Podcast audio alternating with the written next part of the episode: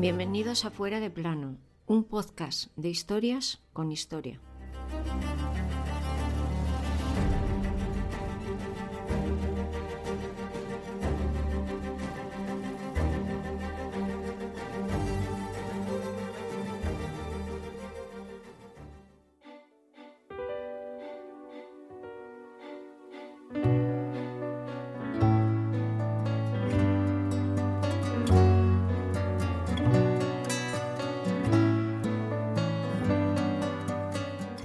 Asesina, secuestradora, fanática, bruja del diablo, falsificadora, radical, pederasta, un monstruo.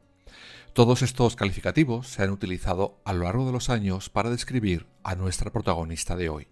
Ella nace el 2 de febrero de 1868 y su nombre era Enriqueta Martí, aunque ha pasado a la historia como la vampira de Barcelona. Hoy te contamos su historia.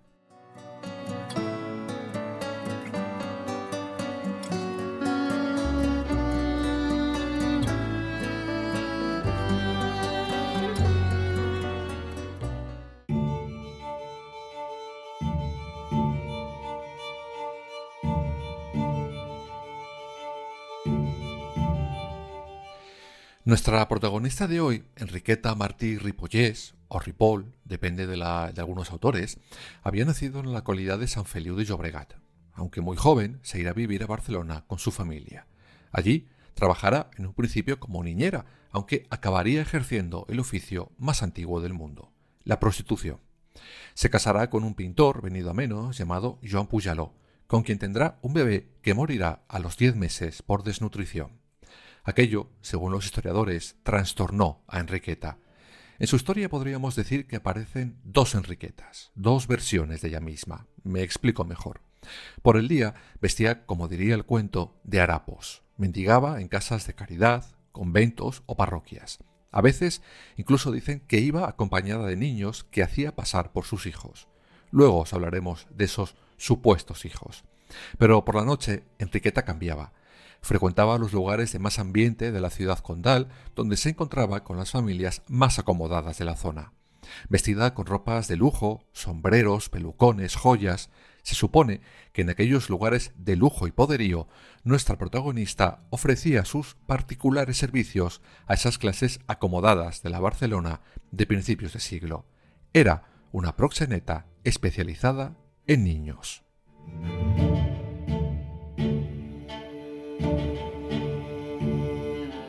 De hecho, regentaba un prostíbulo en la calle Minerva de Barcelona, donde ofrecía los servicios de pobres niños de entre 5 y 16 años. En 1909 será detenida por eso, pero gracias a la ayuda de alguien muy influyente, del que se desconoce su identidad, será puesta en libertad y esos antecedentes serán más o menos borrados. En este punto creo conveniente aclarar algo que más tarde incidiremos en ello. Sí, Enriqueta, por regentar ese prostíbulo, era un monstruo. Fin. Pero si lo regentaba es porque había individuos igual de monstruosos o más que acudían a esos asquerosos servicios. Así que dividamos la culpa en partes iguales.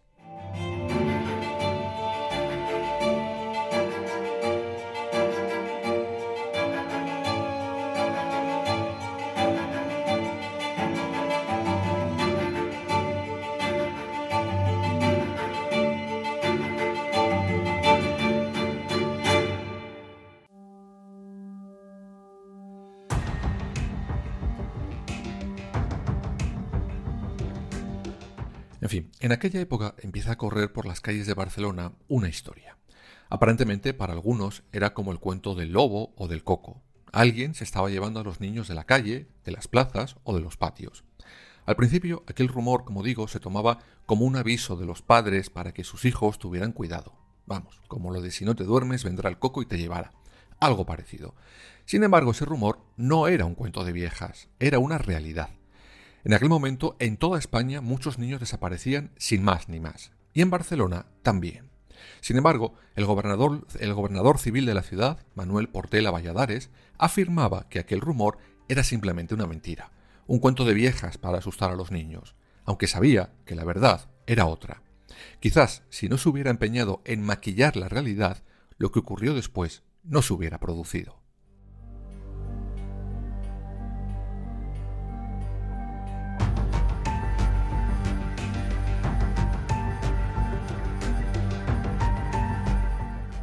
¿Y qué ocurrió?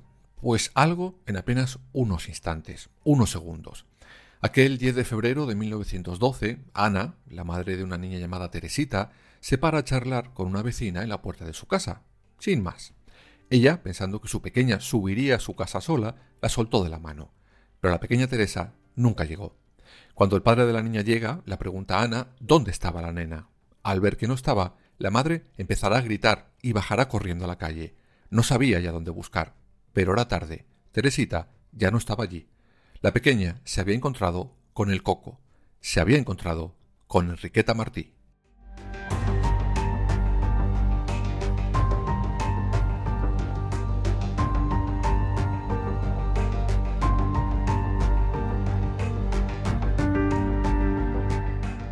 Teresita, cuando su madre la suelta la mano, en vez de subir corriendo a su casa, como niña que era, se pone a curiosear por la calle.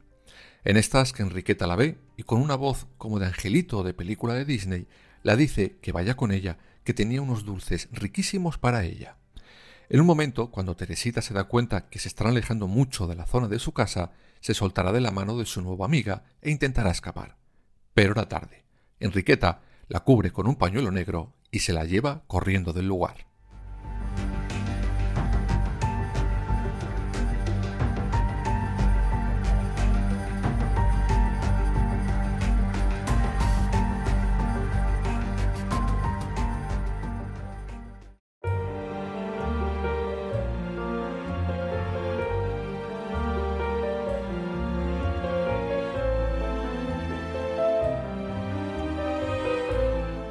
Al día siguiente en Barcelona no se hablaba de otra cosa.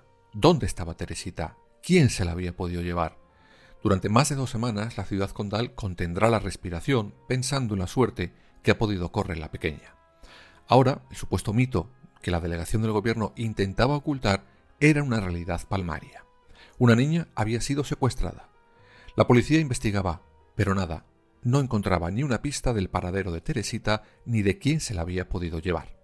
Aunque gracias a la típica vecina cotilla que todos tenemos en nuestro barrio, esta que está todo el día en la ventana o fisgando todo lo que se cuece en sus calles, la policía podrá localizar por fin el paradero de la pequeña Teresita.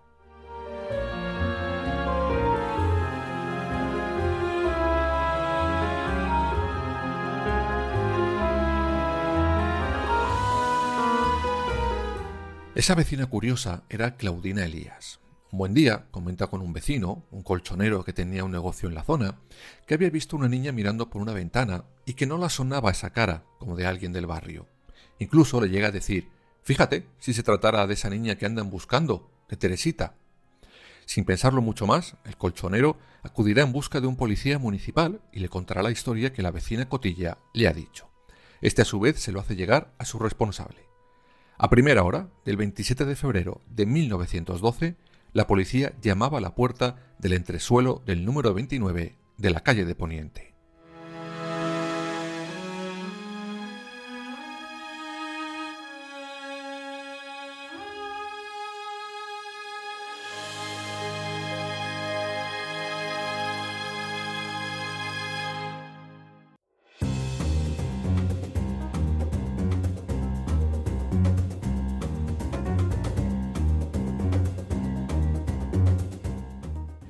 Abre la puerta una señora medio dormida y pregunta qué quiere a la policía. Estos la dicen que han venido por una denuncia porque dicen que en ese piso había gallinas. La señora, muy ofendida, dice que eso es mentira, que a quién se le puede ocurrir acusarla de tener gallinas. El brigada entonces la pide permiso para pasar. Enriqueta Martí intentará reaccionar, pero era ya tarde. El policía localiza a una niña pequeña rapada al cero. Cuando se acerca a ella, le pregunta que cómo se llama. La niña dice que felicidad. El policía le responde que si no se llamará por casualidad Teresita. La pobre niña en ese momento le mira y le dice, aquí es que me llaman felicidad. El brigada se gira y pregunta a Enriqueta que por qué estaba esa niña allí. Ella le dice que no sabe, que se la había encontrado sola y vagabundeando por la calle y que la trajo a casa a cuidarla junto a su hija, Angelita. ¿Su hija? Pero no habíamos dicho que Enriqueta había tenido una niña pero que a los diez meses murió quién era entonces esa niña a la que llamaban Angelita.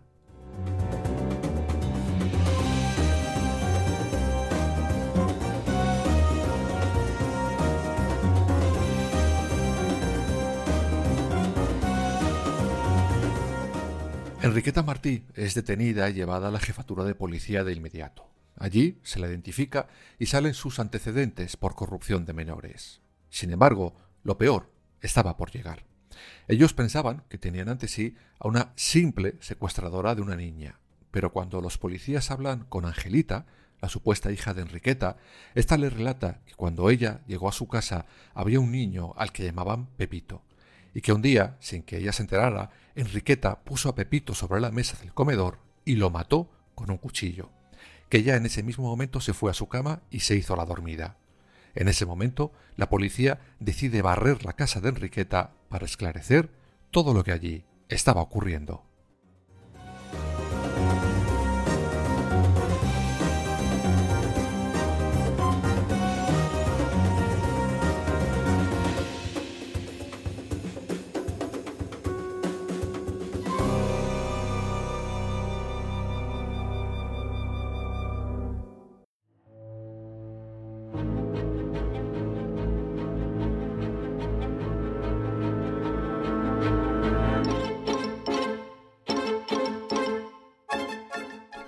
La casa de Enriqueta tenía un salón con muebles muy caros, algo que contrastaba con la pobreza que desprendía las habitaciones donde dormían los niños. Había grandes armarios con trajes de gala para pequeños y pequeñas, pelucas, vestidos y muchas cosas más. Pero a la policía le llamará la atención un montón de cartas que parecían estar escritas en, en clave. Se podían leer contraseñas, iniciales, firmas que no se podían reconocer. Todo parecía una lista de nombres influyentes de la burguesía catalana a los que Enriqueta podía prestar algún servicio. Posteriormente se conocerá que son nombres a los que nuestra protagonista mendigaba con asiduidad, aunque lo peor de la casa de Enriqueta no era eso, ni mucho menos.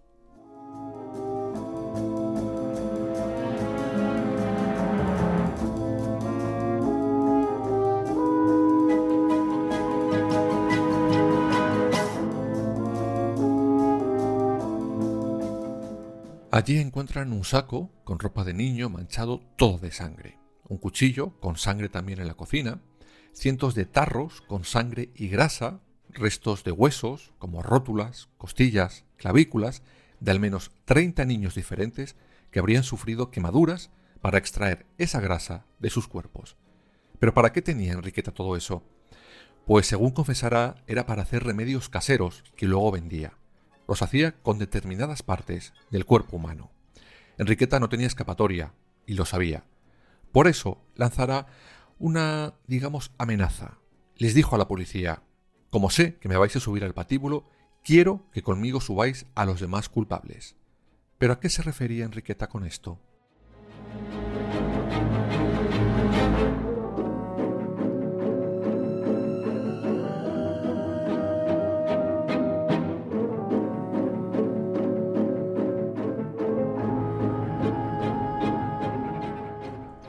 Pues eh, se cree que esta lista que la policía encuentra no era sólo de las personas adineradas a las que Enriqueta mendigaba, sino de clientes suyos de esas pócimas fabricadas con seres humanos.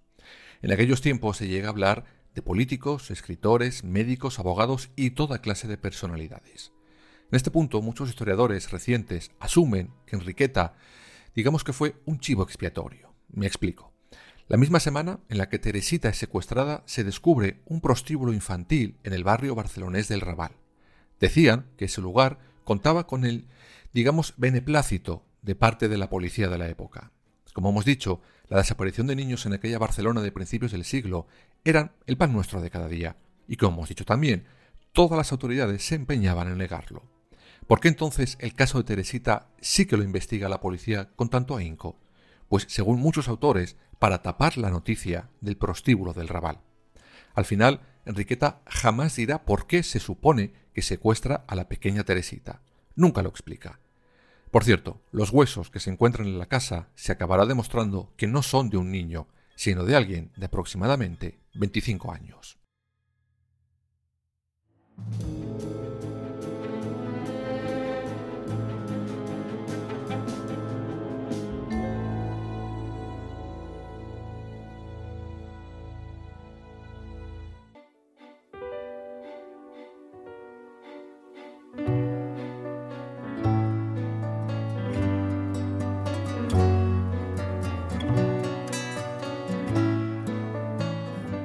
Finalmente, Enriqueta Martí jamás llegará a ser juzgada, pues en la madrugada del 12 de mayo de 1913 fallecerá en la cárcel.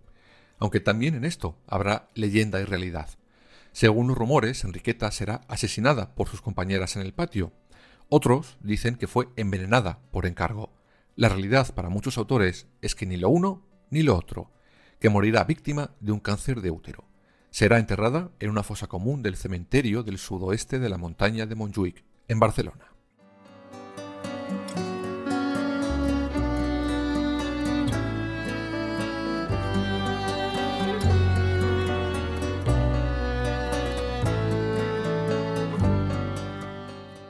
Hoy hemos conocido uno de esos casos que siguen llenos de sombras, mucho más cercano a nosotros en el tiempo y en el espacio. ¿Fue Enriqueta Martí una asesina? ¿Una vampira? ¿O pagó el pato por lo que otros hacían en aquella Barcelona corrupta de principios del siglo pasado. Los hechos han sido estos. Ahora cada uno que juzgue por sí mismo.